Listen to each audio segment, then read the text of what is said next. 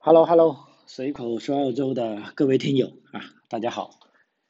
呃，老张在南澳洲阿德莱德向大家问好啊。今天录音时间是二零二二年的十一月一号啊。呃，今天的这个呃分享的标题啊，大家看到了啊，主要还想聊聊这个呃关于这个孩子教育这方面啊，其实这也是。呃，我们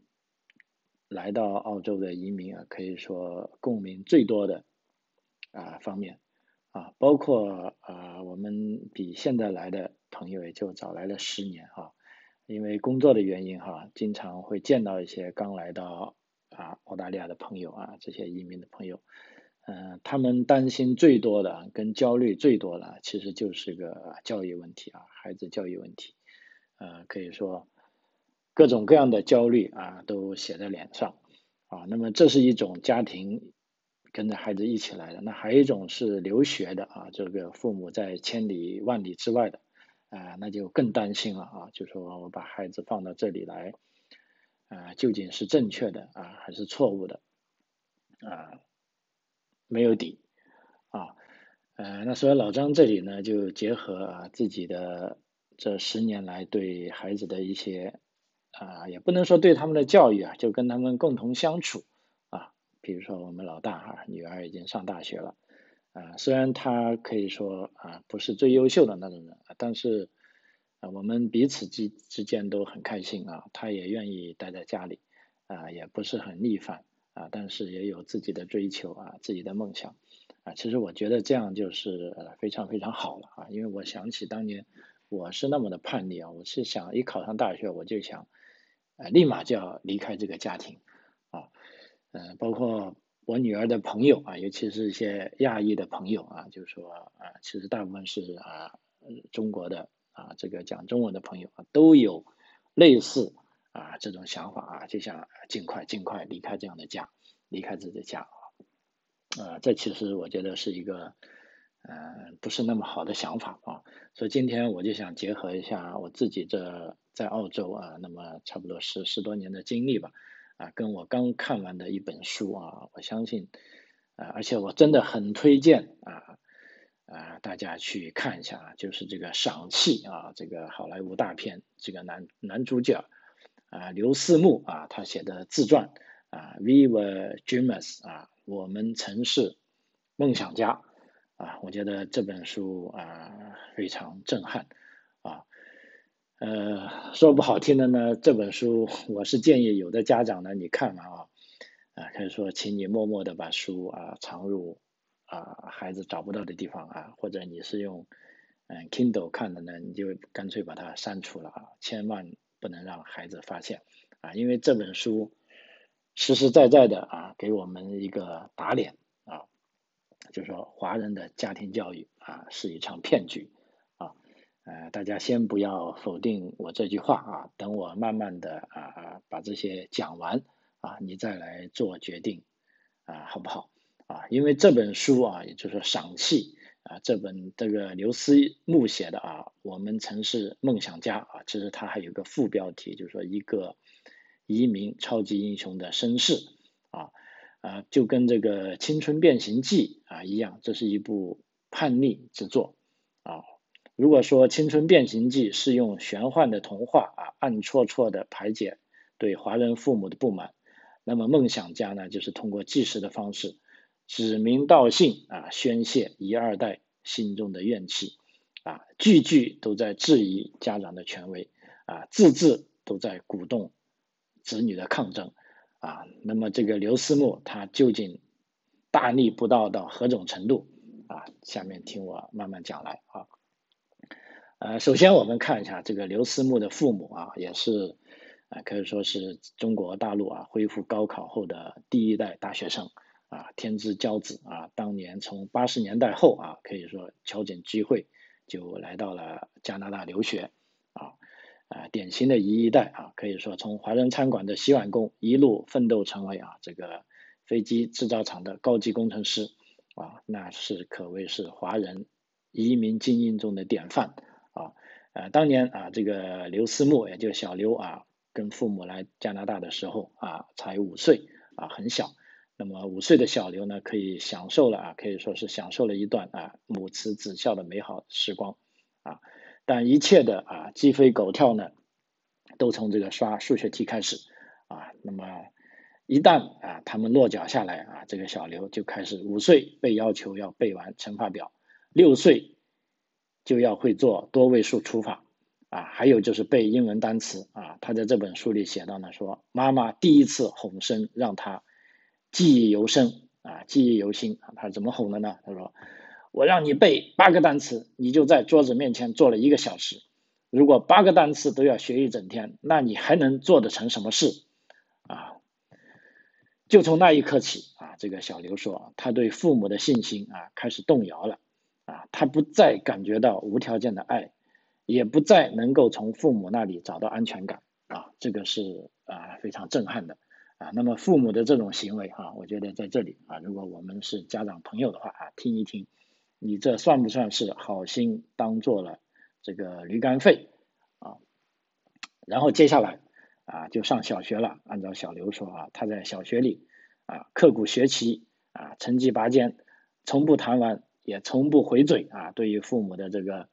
啊教育。从而呢，才成为亚裔群体里的这个叫做标榜啊，所以我们叫做这个呃 poster child 啊，就是海报孩童啊，就是说那个经常是画在海报上的那些乖乖宝啊啊，各方面都好啊，所以在大部分时候啊，父母对小刘呢可以说是视若珍宝啊，有求必应啊，但是直到有一次啊，这个小刘的父亲啊。他在啊，他爸爸面前吹了一次牛啊，他吹了什么牛呢？他说他的游泳是全班第一啊，但是呢，这个很低错的谎言就被他爸爸当场拆穿了，于是他脸红的恳求他爸爸，就说不要把这件事啊告诉妈妈啊，爸爸当即答应了。问题呢，这个当回到家里啊，一回到家里，爸爸就漫不经心的对爸爸对妈妈说啊，儿子今天撒谎了，哇！这个孩子撒谎啊，不得了！妈妈一气之下，立刻把他一把揪住啊，推到门外啊，锁上门，让他一直关在走廊里啊。那么这一个啊非常凄凉的现实啊，就按照小刘他在书里写的，他说他明白了啊，他说父母之言啊，千万不可轻信，因为归不可知啊。但是父母之欢。务必全力奉承，否则微不可测。啊，他的原文是这样的：I was not going to be governed by a consistent set of rules and principles. Keep my parents happy at all costs or risk their worth. 啊，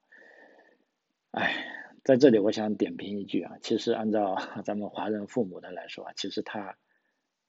更应该明白的是啊，父母也许会这样想，就是说做的一切。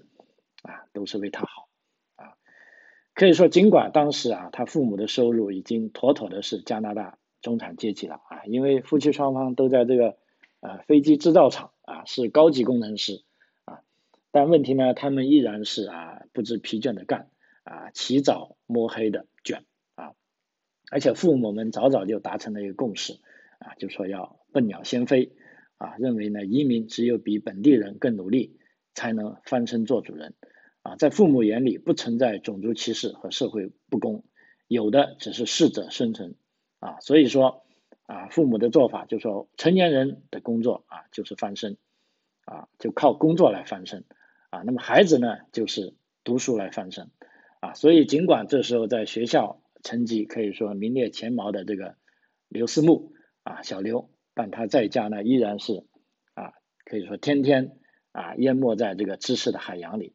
因为作为学校公认的学霸儿童啊，有一天老师呢就说把他留下来啊，因为有教育部的专家啊进行测试。哦，测试完过了几周呢，啊学校就把这个小刘的父母请来啊，告诉他们测试结果啊，他们说思慕是一个天分极高的孩子啊。那么这时候呢，他父母啊喜出望外。问题呢，专家接着说啊，他的天赋是在语言艺术方面特别突出。今后可以成为一个作家，啊，那么这时呢，啊，刘爸刘妈可以说大失所望，啊。那么这里点评一下啊，因为 华人都知道，作家可不是什么能够赖以谋生的正当饭碗啊，工程师啊、医生啊、律师啊啊才是出人头地的人间正道啊。包括现在在我身边也是啊，基本上每一个小孩都在学乐器啊，比如说。基本上百分之九十都是学钢琴吧，啊，但是如果你随便问一个父母，你的小孩是愿意以学钢琴作为未来的职业吗？我想一样，百分之九十都不会。那为什么又要让孩子花那么多时间、花那么多精力，家长还要花那么大金钱去学呢？啊，我也不懂。啊，所以这方面呢，我也请啊咱们的。啊，家长朋友啊，真的要好好啊思索一下啊，不是说谁对谁错啊，就是说这个究竟是为了什么啊？这个要搞清楚啊，因为作为移民啊，你如果离开了啊中国，你认为那里太卷的时候，那么你来到澳大利亚，那你就应该要换一种思维啊来思考啊你所面对啊所有的一切。啊，就我觉得唯有这样啊才是正确的，否则你来找老张说，哎呀，怎么样择学择校啊，怎么样让孩子有出息啊，呃，这都是白搭。接下来啊，就是说，因为这个呃，小刘按照他的说法，如果光光学业成绩优异，那还是不够的啊，因为。每一代移民啊，尤其是第一代移民，都有一个晒娃的小圈子啊，没有哪个父母愿意被抢走了风头啊。当然了，他那个时候还没有微信，那我们现在有了微信啊，那就更不用说了啊。所以，如果有人晒了这个啊这个拼音抄写本，那其他人就赶紧回去上中文学校。有的人如果发了一些演奏的视频，那么立即就有人到处打听这个钢琴的家教啊。按照小刘的说法呢，一开始他是跟一个很有耐心的。这个白人老师学钢琴，啊，但是他这种进度呢，很快就让他父母失去了耐心，啊，因为这个进度实在太慢了，啊，照这种归宿啊，几时才能赶上朋友圈老王家的女儿，啊，于是钢琴老师就换成了处处严格要求的中国人，啊，在叫骂声和啼哭声中，啊，小刘的钢琴水平一年之内连升六级，啊，可以说是严师出高徒，啊。棍棒出成绩，逆境出人才啊！这也一向以来是为刘爸刘妈所津津乐道啊。那么用小刘的话来说啊，他一度怀疑自己的父母患有这个愉悦过敏症啊。怎么叫愉悦过敏症呢？就是说看见小刘做任何开心的事啊，那么他父母都恨得咬牙切齿啊啊！但是很抱歉啊，我这边再点评一下，就是说在华人的教育观里啊。可以说，一切的成就都是吃苦耐劳的结果，啊，享受学习和快乐教育，本就是不可理喻的伪命题，啊，啊，所以这个说起钢琴教育这边，我也是深有感触啊。我们刚来的时候，女儿学钢琴，啊，也是跟一位啊来自中国的老师学的，也非常严厉，啊，每一次老师来了，我们家的这个气氛就马上不好了，而且老师还要埋怨我们家长不够配合啊，没有去逼女儿学。啊，没有逼她常练习啊，他还指责我们，他说：“你看你不逼她练习，那我每次来教都是一样的，那你们家长也白花钱。”啊，一直到后来矛盾发展到什么程度呢？首先，我女儿已经不想学了，啊，她觉得这个太玻璃，而且我们作为家长啊，也被老师指责的啊，有点心虚了，觉得我们的确是啊不够配合，因为从哪方面来讲，都觉得老师好像没错。啊那么后来实在是受不了了，因为女儿已经威胁我们了，再这样搞她就不学了。那我们只好就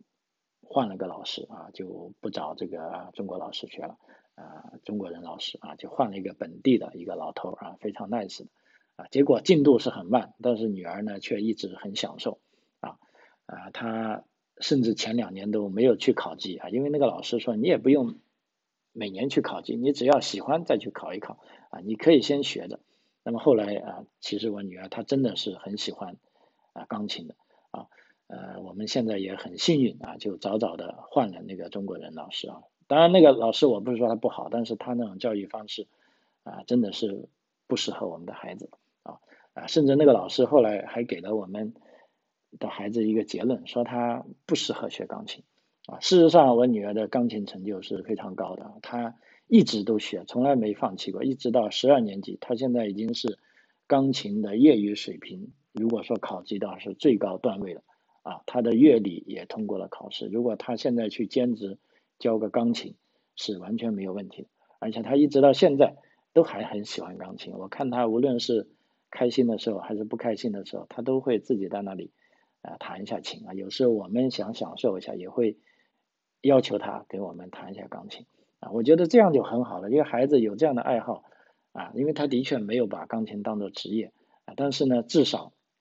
没有让弹钢琴成为他痛恨的东西啊。因为在我们身边也有不少啊华人的孩子，一听到弹钢琴就恶心。他说我一想起，一听到这个钢琴的声音，就想起当年啊父母是怎么样逼我弹的，我是怎么样的不快乐啊，种种不快啊，一切尽在钢琴中。啊，所以这方面也请我们家长好好想一想啊，你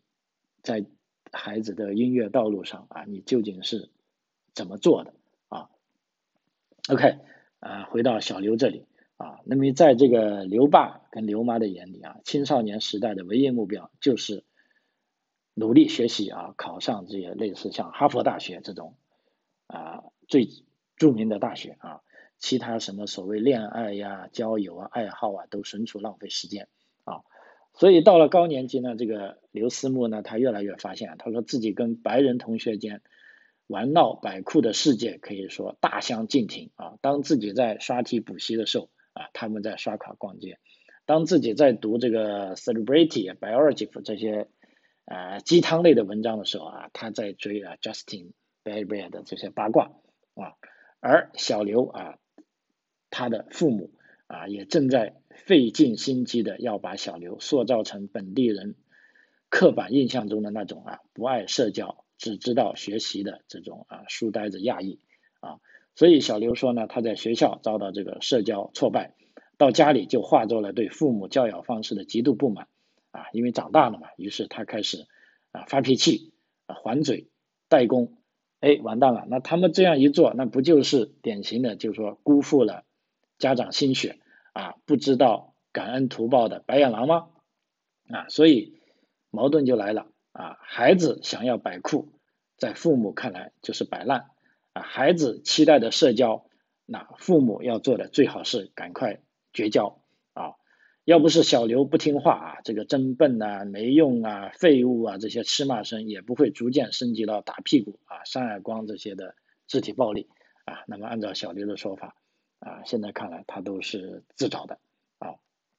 所以不管怎么样啊，这个小刘的父母还是花了大价钱啊。当然，小刘也很争气啊，他通过层层的考试啊，最终呢到中学的时候呢，他们父母把他送到了加拿大这个多伦多大学的附中啊，这也是加拿大最顶尖的私校之一。而上了中学，这个小刘他才发现，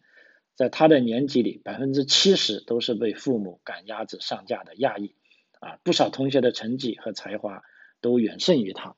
啊，于是呢，他一门心思的啊，就干脆就去摆酷和社交了，啊，他的成绩啊，可以说一落千丈，啊，那么一直到学期结束，啊，这个刘爸刘妈发现他的成绩单上，除了健身课表现优异之外，啊，其他都掉在了平均分以下，尤其是这个物理和化学啊，居然在全班垫底，啊，那么这作为啊工程师的父母。啊，可以说感觉到脸上这个热辣辣的不爽啊。那么小刘的他的理由就是说，在这个尖子生云集的学校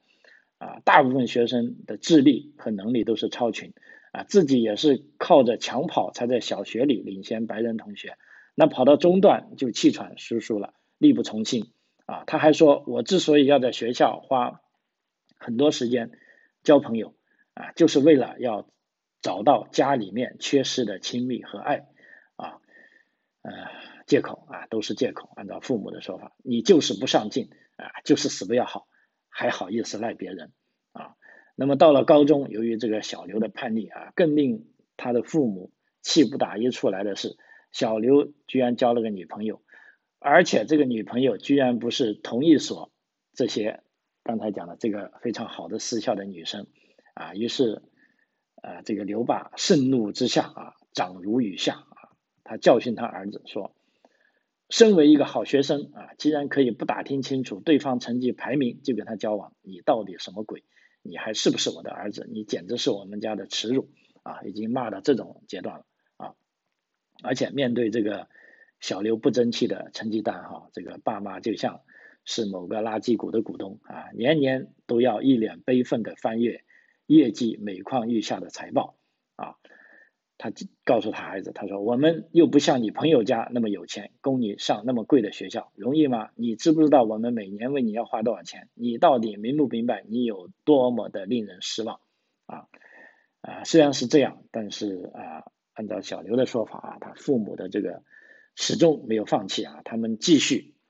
冷嘲啊、拳打脚踢、臭骂，而且还翻看这个小刘的日日记。”而且还拷贝他的这个聊天记录啊，因为他父母固执的认为，如果不是这样严厉的管教，那天知道这小子会走上哪条邪路啊！所以有一次啊，小刘实在是无法忍受父母的斥责和打骂啊，他就离家住在了一个同学家里啊。当然了，这对一个未成年来说，这只是一时的冲动权益而已。那一其实从这时候开始啊，在这个自传里啊，小刘就写到。啊，他已经暗暗发誓啊，要早日赚钱啊，离开父母啊，那真是翅膀还没长硬就想飞了啊。那么一方面啊，小刘在学校里依然是平庸着、暗淡着啊，他文科学的还可以，理科这一塌糊涂，而且他还不务正业啊，把大把宝贵的时间花在这个健身、运动、街舞啊跟演唱方面啊。不过呢，是出于想要早日自立门户的这个决心。啊，最终他还是考上了啊加拿大全国一所比较知名的商学院。于是，在但是呢，在这个毕业典礼上啊，这个小刘还是让刘爸刘妈丢尽了脸面啊。为什么呢？因为其他同学在录取大学的名称后面啊，都带着一连串的头衔的荣誉和奖项啊，各种各样的奖啊，这奖那奖啊。但是小刘呢，只拿了一个光溜溜的录取通知书啊。那么。刘爸刘妈啊，灰头灰脸的回到家，都没有好意思留下来参加这个毕业派对，啊，但是呢，小刘他一点都不在乎啊，他说他已经想明白了啊，父母并不会给他带来快乐，也不会聆听他倾诉啊，更不会给予他爱啊，他原文是这样写的：I didn't need my parents in order to feel happy, of listen to, of loved，啊，所以。在他奔赴大学的时候，啊，他对家是没有一丝留恋，啊，因为他说有家的人才会恋家，啊，homesickness was for people who actually have homes，啊，这个说的实在是太深刻了啊，有家的人才会恋家，啊，所以他做的这件事可以说是按照他父母的说法是决绝不孝也不知感恩。可以说这个孩子跟父母啊，在上大学之前，就矛盾已经激化到啊这种程度了啊。那么在大学里，小刘更是不思进取啊，翘了很多课啊，落了很多作业。但是呢，他参加了很多父母认为没有用的社团活动，而且还从中找到了表演的乐趣啊。作为商学院的学生，其他同学都在假期里去。找这个金融行业的实习机会，但是这个小刘呢，他别出心裁的去当了这个服装模特，啊，那么这时候呢，他已经彻底叛逆了啊，他已经不在乎成绩，他需要的是被人看见、被人欣赏啊、被人喜欢、与人亲密啊。大学之前的年岁里缺失的那些关联啊，他要全部都弥补回来啊。终于，他挂科了啊，那么他的老师对他说：“我觉得你根本不想在这里上学。”呃，尽管成绩很糟糕，但是作为一个天生的这个天才的表演家，他依然在大学毕业后，凭借自己三寸不烂之舌，居然顺利申请到了四大会计事务所之一的这个德勤公司的这个审计岗位，啊啊，审计职位。那这么一做呢，终于是对父母的付出有了个交代啊，因为你看。职业前景非常好啊，合伙人，而且处于这个五百强企业啊，四大啊，这个绝对的白领啊，工资又高啊，所以父母都很高兴啊。那么刘爸刘妈啊，显然可以说啊，按照小刘的说法，对他的工作还是比较满意，于是呢，还帮他垫了首付买的房子啊，因为为什么呢？你想一下，大公司的会计啊，西装革履的白领，中产阶级的薪资啊，职业前景是合伙人，那么这时候呢，无论是在啊他所在的这个加拿大的华人圈啊，还是在家乡父老面前啊，都说出去都是挺有面子的啊。所以父母很高兴，啊，但是呢，按照小刘的说法，这就跟大学里的那些学科一样，啊，其实他对这份工作提不起半点兴趣，啊，写一份工作底稿，他可以打三次瞌睡，啊，填一份数字表格，他可以少敲三个零，我的天呐，这样当会计啊，他想尽一切办法啊，偷懒摸鱼，逃避工作，于是不到一年啊，他挂掉了这个注册会计师的考试，那这也意味着。他的会计职业生涯也到了终点啊，啊，他终于啊离开了这个德勤啊会计师事务所。那么这可以说是第一次失业，犹如这个当头蹦极啊，让这个小刘开始了认清自己啊。他认为之前的二十几年的人生其实就是骗子的人生啊。I would finally be exposed as a fraud 啊。首先呢，他认为他欺骗了他的父母。让他们误以为自己划得来那几万一年的私校学费，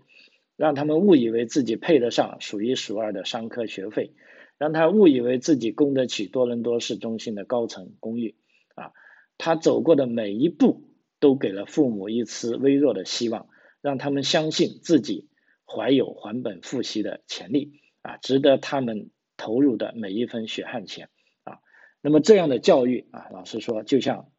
一场啊，一个人愿打，一个人愿挨的啊，这种庞氏骗局，可以说父母一次次怂恿孩子的行骗，孩子一次次诱使父母入局啊，那么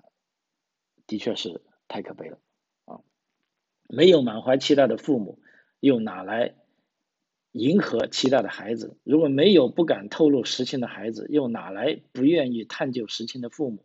啊，所以这个父母每一次的。争执啊，小刘本可以大声去告诉他们，比如说，我不想补习，我不想刷题，我不想上精英私校，我不想读商学院，我不想做会计，我不是这块料，我只是一个填不满的无底洞啊！但是他一路隐忍不发啊，一路奉承欢心，一路